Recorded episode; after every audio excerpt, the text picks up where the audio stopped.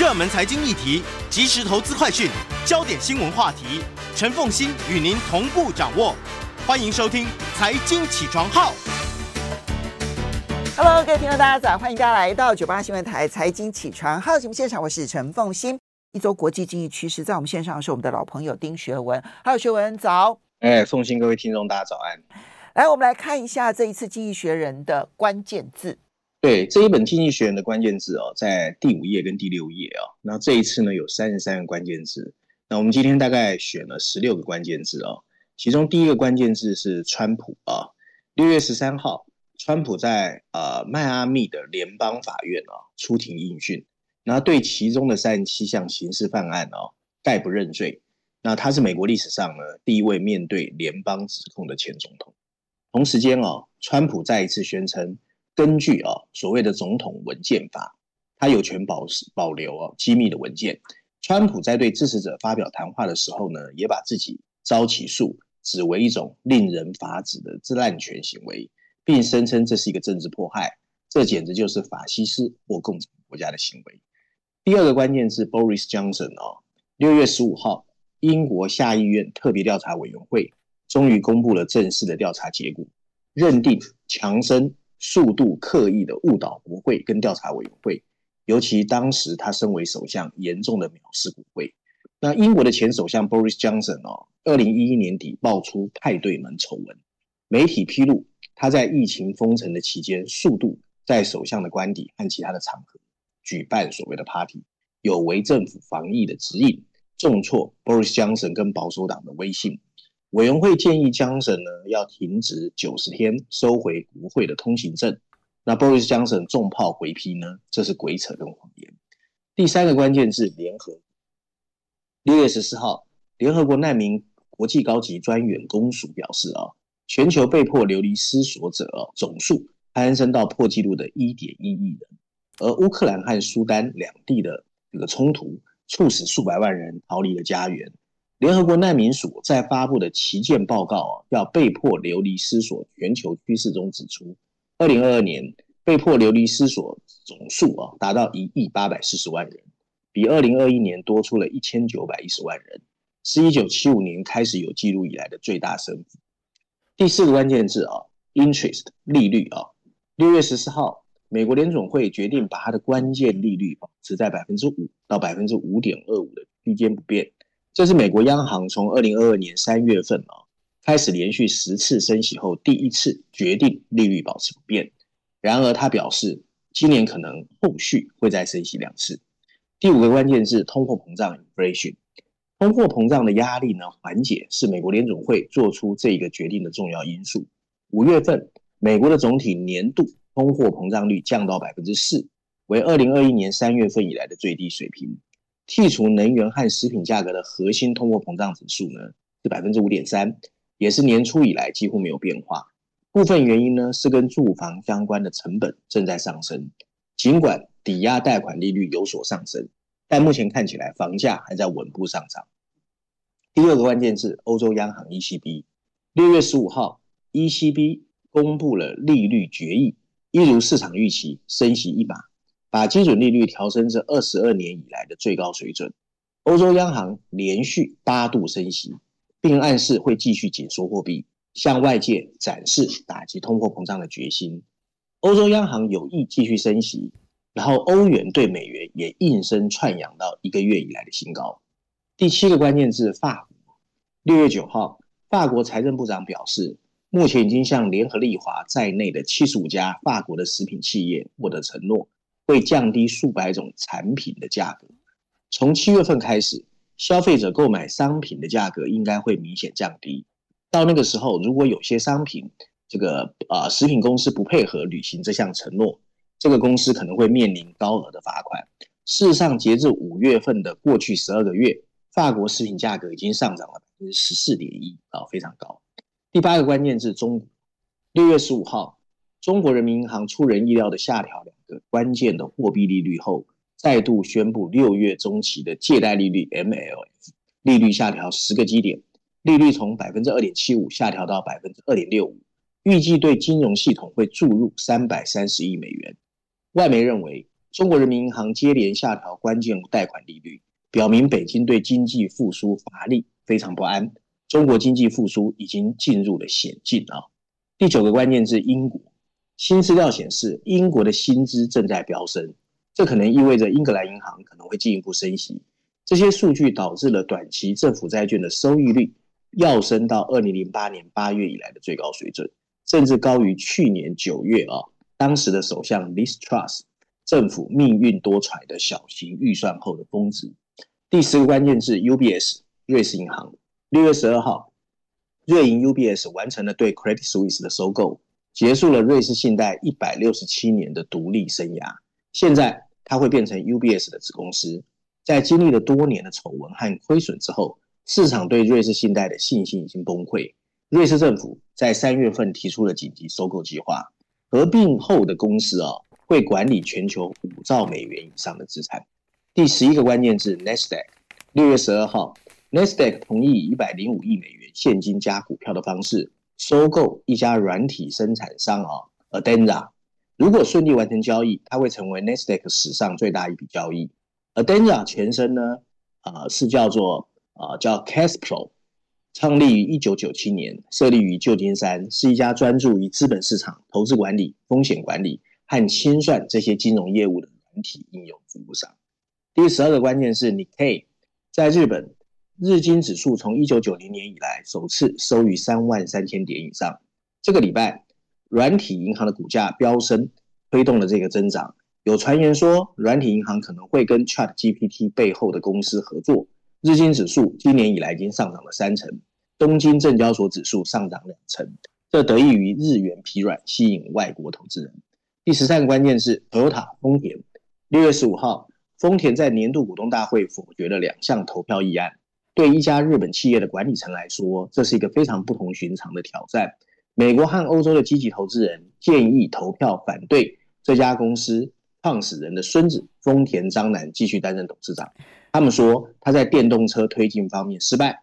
另一项提案敦促全面披露丰田的气候政策。这两项议案最后都被否决了。第十四个关键字：Starbucks，星巴克。六月十二号，New Jersey 的一个陪审团裁定星巴克的一名区域经理被解雇案啊，星巴克败诉，应该赔偿两千五百六十万美元。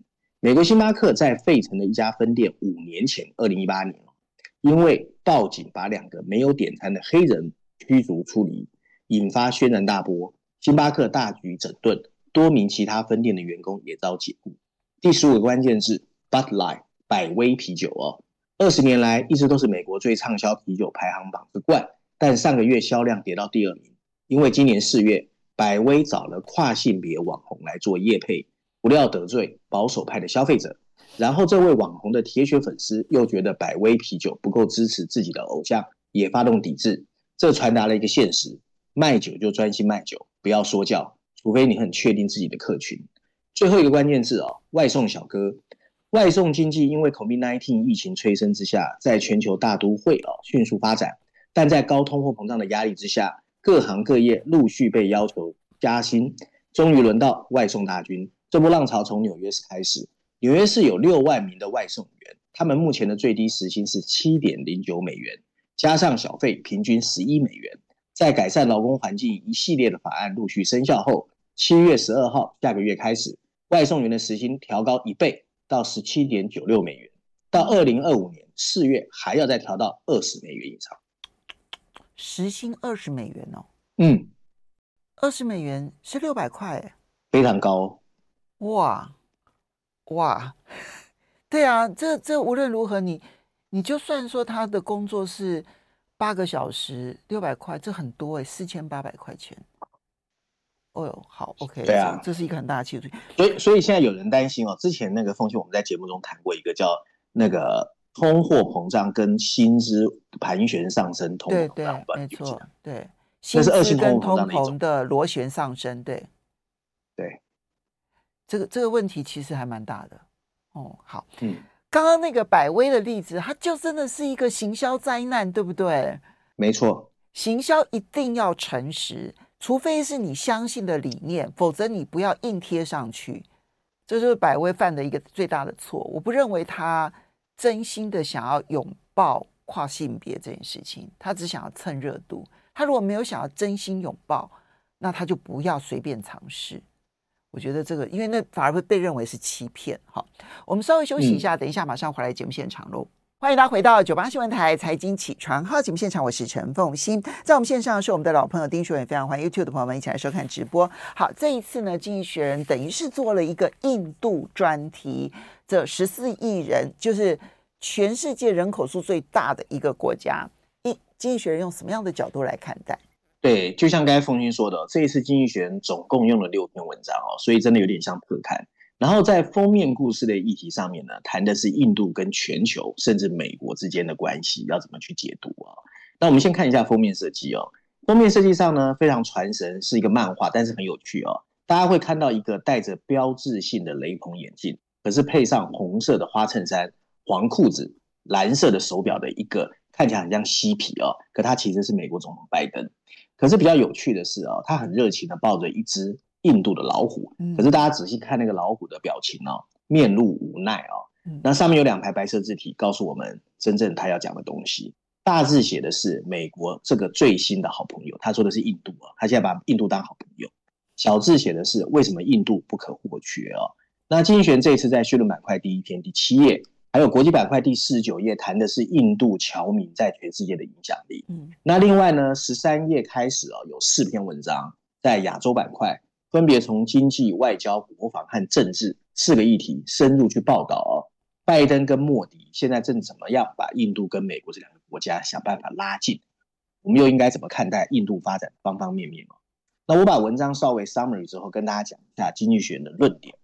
经济学人提到哦，除了中国以外，现在没有哪个国家敢像印度一样支持俄罗斯的战争经济，也很少有看到像印度那么大的民主体制。主动打击自己的民主宇宙，但所有这些都没有办法抹灭啊！莫迪下个礼拜在华盛顿会遭到的礼遇啊，拜登会授予这位印度总理国事访问的荣誉，美国人满心期待美国跟印度可以达成防务的协定，莫迪甚至会把他将丘跟丘吉尔、曼德拉和泽连斯基一样，成为为数不多有两次以上机会在国会山庄发表谈话的外国领导。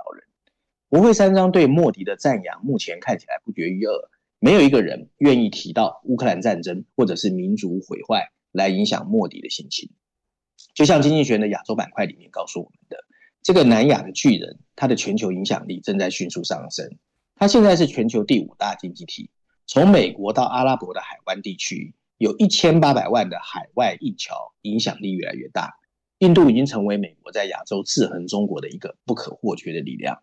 然而，尽管印度的体积庞大，遵从资本主义，运行民主制度，对中国采取谨慎的态度，但它同时也是贫穷跟民粹主义的代名词。就像经济学人对他的外交部长有进行一个采访啊，他里面也特别说到，印度对一九四五年以后的西方秩序其实是不屑一顾的，即使美国和印度共享的原则比他们愿意承认的少，双方能不能从合作中获得彼此需要的商业跟安全利益？其实现在没有人知道，印度的崛起看起来令人 exciting 兴奋。作为增长最快的经济体之一，印度正在走上一条致富之路。预计到二零二八年，它的 GDP 就会超过日本和德国。和东亚的经济发展情况不一样啊，印度的出口是由服务业软体推动的。对，印度现在还是全球第七大服务业的供应商。在莫迪的领导之下，它的基础设施得到了很大的改善。随着供应链从中国的移出，制造业的发展指日可待。譬如，苹果在印度组装了大概百分之七的 iPhone。印度的主要缺点啊，就是它有大量的没有技能而且失业的年轻人，而它正试图通过开创一个数位福利的体制来帮助他们。这我们上个礼拜有提哦。那印度的软实力在一定程度上要归功它的海外侨民。包括 Alphabet、IBM 跟 Microsoft 的老板 CEO 几乎都是印度裔。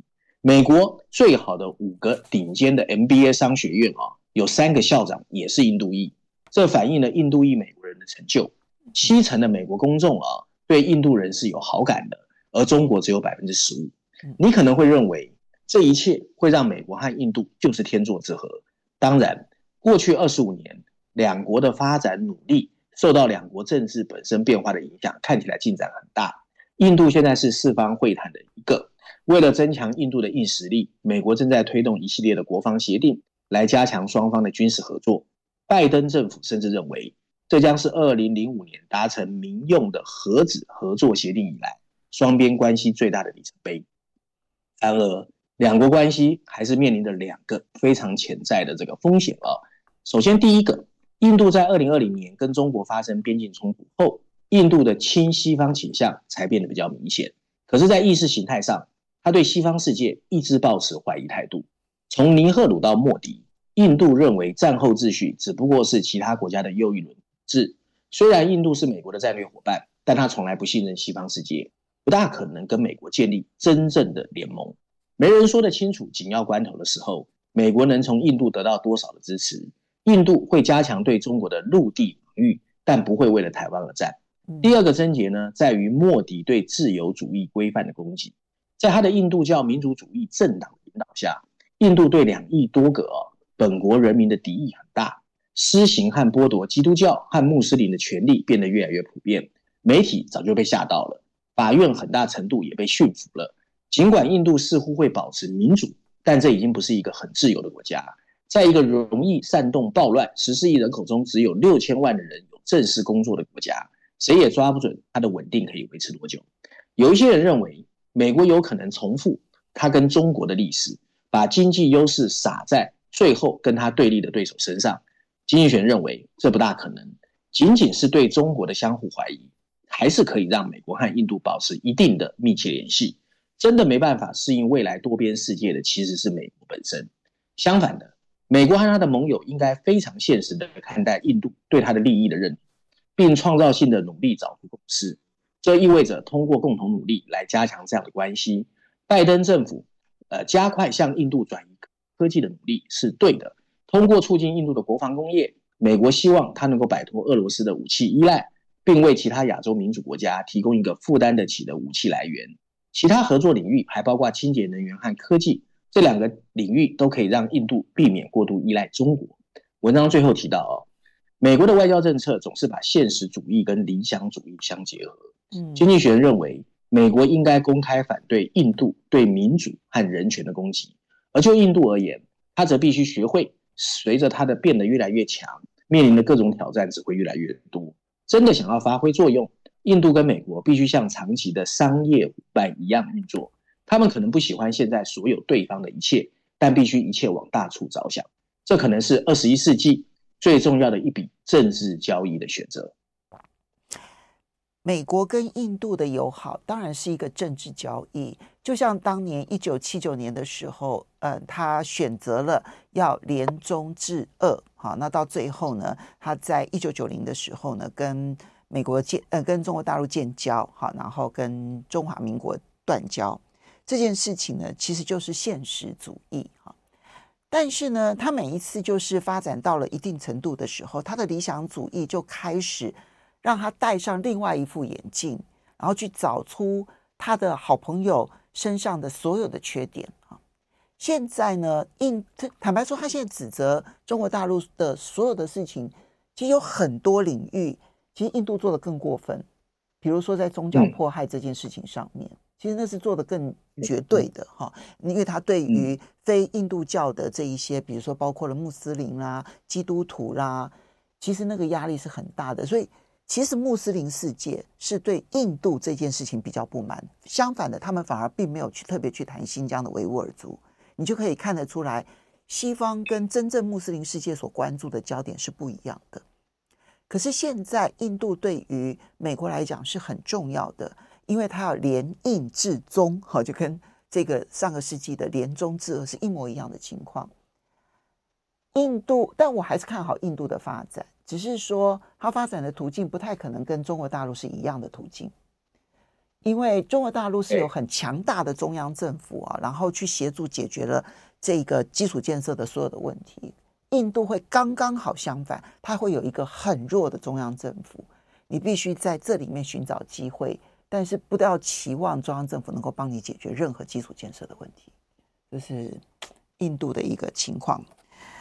好，不过不过他这里面都讲到了，所以大家可以去看一下他的现状嘛，对不对？哈，对对对，尤其那个亚洲板块四篇啊，其实经济有关经济那一份哦，就是亚洲板块第一篇，我觉得写得很好，因为很多论点是一般媒体找不到的。你譬如它里面有提到啊，印度跟美国的经济策略的 mindset 完全不一样，一百八十度不一样。对呀，你譬如说，美国是要求要加税，然后让富裕阶层去协助相对贫穷的中下阶层。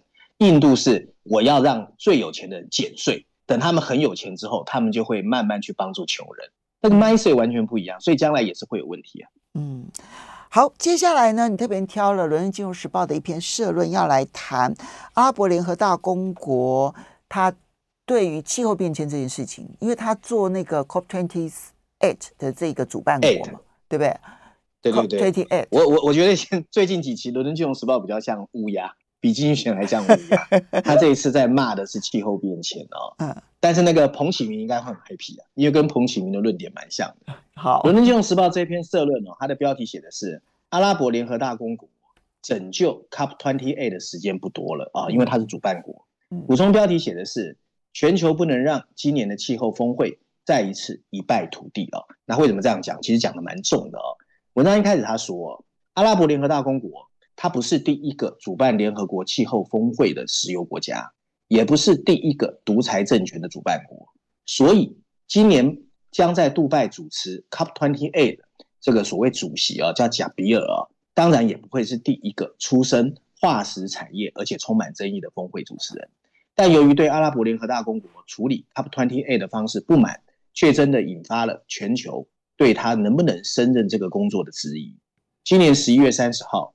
阿布达比国家石油公司的 CEO 叫贾比尔，会主持在杜拜举行的 COP28 会会议哦。到那个时候，会有来自全球一百九十多个国家的政治领导人和代表聚集在一起，讨论怎么让全球实现巴黎气候协定中将温度上升限制在工业化前水准一点五摄度摄氏系摄摄氏度的标目标。在宣布贾比尔任命的时候，阿拉伯联合大公国赞扬了他过去的努力。包括他作为国家气候风变化特使的工作，以及他曾经担任再生能源公司马斯达尔的创始人。距离会议现在只剩五个多月哦，阿布达比要想办法打消上个月有一百三十多名美国和欧盟代表我们要求罢免。我们稍微休息一下嘛。欢迎大家回到九八新闻台财经起床号节目现场，我是陈凤欣，在我们线上是我们的老朋友丁学文，非常欢迎 YouTube 的朋友们一起来收看直播。好，所以学文。所以，联合大公国、阿拉伯联合大公国，他所挑选出来的主席，因为要在杜拜举行嘛，啊，他所挑选出来的这一个主席，从阿联的角度来看的话，再合格也不过了。但是欧美不看好，欧美不赞成，欧美觉得他不合格。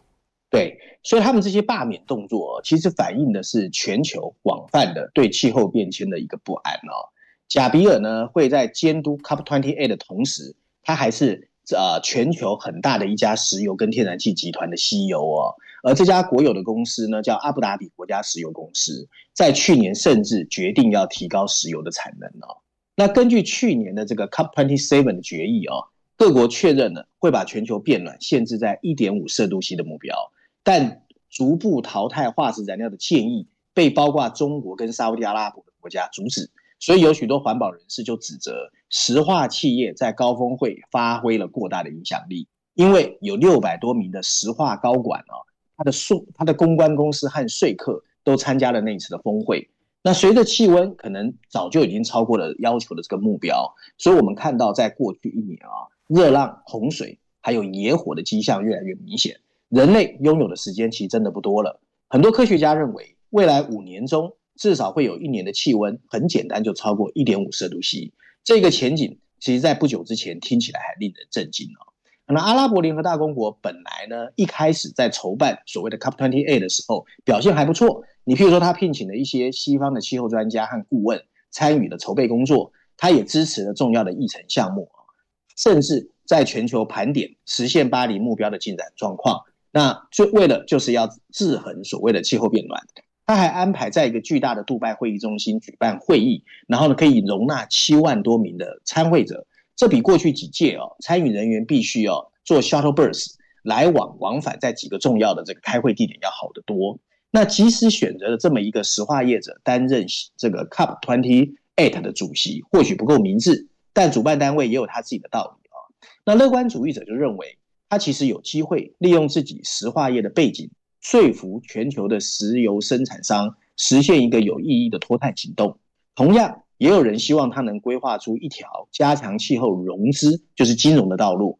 这但这个需要啊，贾比尔能够具备非常好的外交技巧。他的 COP28 的团队在过去一年中，已经跟至少三个国际公关机构分道扬镳，就目前看起来不大乐观哦。那也或许大家都误会他了。上个月他甚至公开警告，一些气候特使需要减少化石燃料的排放，而不是增加使用。这跟石油和天然气行业长期以来呼吁加强碳捕获技术的呼声相呼应。而碳捕获技术啊，实际上必须在遏制碳排放的直接努力中发挥更大的角色。不过，最近阿拉伯联合大公国决定邀请叙利亚的领导人阿萨德参加这一次的 COP28，那对于地缘政治紧张的新担忧，很多人又开始浮现。这也是为什么很多人非常不看好 COP28。文章最后提到啊，尽管贾比尔上个礼拜在 COP28 的会前会讨论中表示，化石燃料的逐步减少不可避免，但他没有给出明确的时间表。最重要的是，他没有解释阿拉伯联合大公国要怎么确保杜拜的 COP28 达成前几届没有达成的进展计划，而这个计划需要大幅加快、有序、公平和快速的全球转变，远离处于气候问题核心的化石燃料，而不仅仅是关注他们的碳排放。所有一切都必须尽快公诸于世，我们再也负担不起再浪费一次 COP 气候峰会的时间了。这就是两难。你如果希望说呢，每一次的气候变迁会议都有很好的进展，然后呢，很大的突破，那对不起，你就没有办法去找化石燃料的国家来主办。那如果你要找化石燃料的国家来主办，你的目的应该是希望把这个气候变迁的概念以及他所要做的事情能够扩散到欧洲以外的所有的国家。这两件事情是矛盾的。就如果你希望，速度越快，幅度越大，那你就自己留在欧洲办。那你就欧洲要发挥你的所有的政治影响力，然后尽可能让所有的国家通过那样的议案。如果你希望是说，诶，不要只是我欧洲人在倡议，能够有更多的国家愿意认同来主办，那对不起，你就不可能要求它的速度幅度很快很大，因为毕竟他们其实还有它经济发展的一个压力在。我觉得，如果不想清楚这件事情，那我们每一次的这个，嗯，这个 COP 的会议，就是气候变迁的会议，就会在这种不同的任务目标当中，矛盾的任务目标当中吵吵闹闹，然后一事无成。这是我觉得《伦敦金融时报》其实应该要想清楚的，反而是这件事情，也是我们大家应该要想清楚的一件事情。好，那我们先来谈这个《经济学人》对于。全球政府没有紧缩预算来对抗通货膨胀这件事情来说起，好不好？OK，好。那这篇文章呢，其实经济学人放在序论的最后一个议题、哦。那这次经济学呢，又来提醒我们，全球财政赤字风险很大哦。那他总共用了序论最后一篇第十一页，另外哦，在财经板块的梧桐树专栏，还有自由广场，总共三篇文章来讲这个议题。我把它稍微 summary 一下，跟大家讲一下它大概主要的内容。文章一开头就说。已开发国家政府预算的糟糕状况，已经没有办法用败家子来形容。它里面甚至用了在巴黎很有名叫包法利夫人，风信大概知道，就是这个人非常奢侈，随便花钱，永远买包包都买不完。他说现在各国的政府很像，这都是有名的小说啊。嗯，对，那情况确实非常的夸张啊。你譬如说，美国避免了债务上限的违约，但是过去一年的联邦政府收入又比支出少了二点一兆美元，而在欧洲。政治人物发现，利率上升意味着欧盟本来写的八千亿欧元的疫情复苏支出早就已经花完了。而日本也很惨，日本政府最近在他的经济政策框架中省略了平衡主要预算的时间表，甚至把利息支付给删除了。但是还是有百分之六的高赤字在日本的预算出现。六月十三号，英国两年期的借贷成本超过了去年那个造成灾难的所谓 mini budget 啊迷你预算的水准。现在的全球财政政策呢，就是乱七八糟。高通货膨胀和低失业率意味着这个世界其实急需一个紧缩的政策，而不是我们现在看见的宽松政策。不过，各国央行却是投鼠忌器，步伐紊乱，政治人物天真的令人难以置信，而所有的政府竟然大言不惭地说，他奢侈的借贷都是为了刺激经济，也逼得利率比原来的水平高还要更高，而更高的利率只会让金融更不稳定，最后当然会影响政府的预算。利率每上升一个百分点，以英国来说，英国政府的偿债成本就会在一年内 GDP 上升百分之零点五，占那么大的份额。而随着利息账单的增加，降低通货膨胀的可能性就越来越少。一直以来，养老金和医疗保健系统都面临着人口老化的压力，而你要实现净碳、净零碳排放，需要更多的公共投资，而国防支出看起来越来越多，为了适应独裁政权带来的威胁，这些对国家的要求呢，都事出有名，你必须增加预算。但政府如果想满足所有上面的这些需求，你就要提高税收。如果你又不愿意提高税收，走向民粹，那就是拉着大家一起坠入通货膨胀带来的深渊。嗯，我非常同意。但是脱缰野马，现在没有任何一个政府拉得住了。每一个政府都往前跑，然后呢，只希望是别人先爆开。那这样子到时候呢，都可以说是这个政府所造成的，跟我没有关系。到最后要紧缩，应该都会是我们。嗯、其实我们应该都可以看得到，哎，就是我们一定应该不只是会看到紧缩货币，我们应该也会看到紧缩财政的时代来临。嗯，对，没错。好，最后我们来看一下那个《经济学人》的欧洲版本的 Cover Story，其实要特别谈英国。经济学人，对对对，经济学人是不是有一点要嘲笑现在的英国政府？我当初叫你们不要脱欧吧？哎，其实凤馨不是哎，我刚开始看到啊，因为苏纳克在封面上，我想说又是经济经济学人要谈自己的国家英，可是这篇文章我觉得蛮有内容的，因为 AI 最近很夯嘛，嗯，然后苏纳克啊，这个印度人真的很聪明，他开了第一枪。他说：“我英国要成为 AI 的超级强权，然后甚至把超级电脑的名字取名就叫 Brit GPT，然后里面就有讲英国现在怎么在铺垫要去追逐 AI 的这个东西。那当然，经济学也提出了他本身有一些要做的事情啦。那我觉得其实台湾蛮可以参考。你譬如他里面提到，其实英国有很好的数据来自他的 NHS，就是之前骂他的类似台湾的保健系统。他说这些数据，你如果把它清洗干净。”然后你把这些企业给他一些干净的数据，让他去练习运算，你就可以吸引很多好的 AI 人才来到英国。然后再用八零年代的时候，你让伦敦成为金融中心的方式，好好去发展伦敦的 AI。他觉得英国是有机会的。那当然，里面也提到说，他相信。全世界各国都会开始要抢 AI 这块大饼，现在就是看谁能够最快脱颖而出。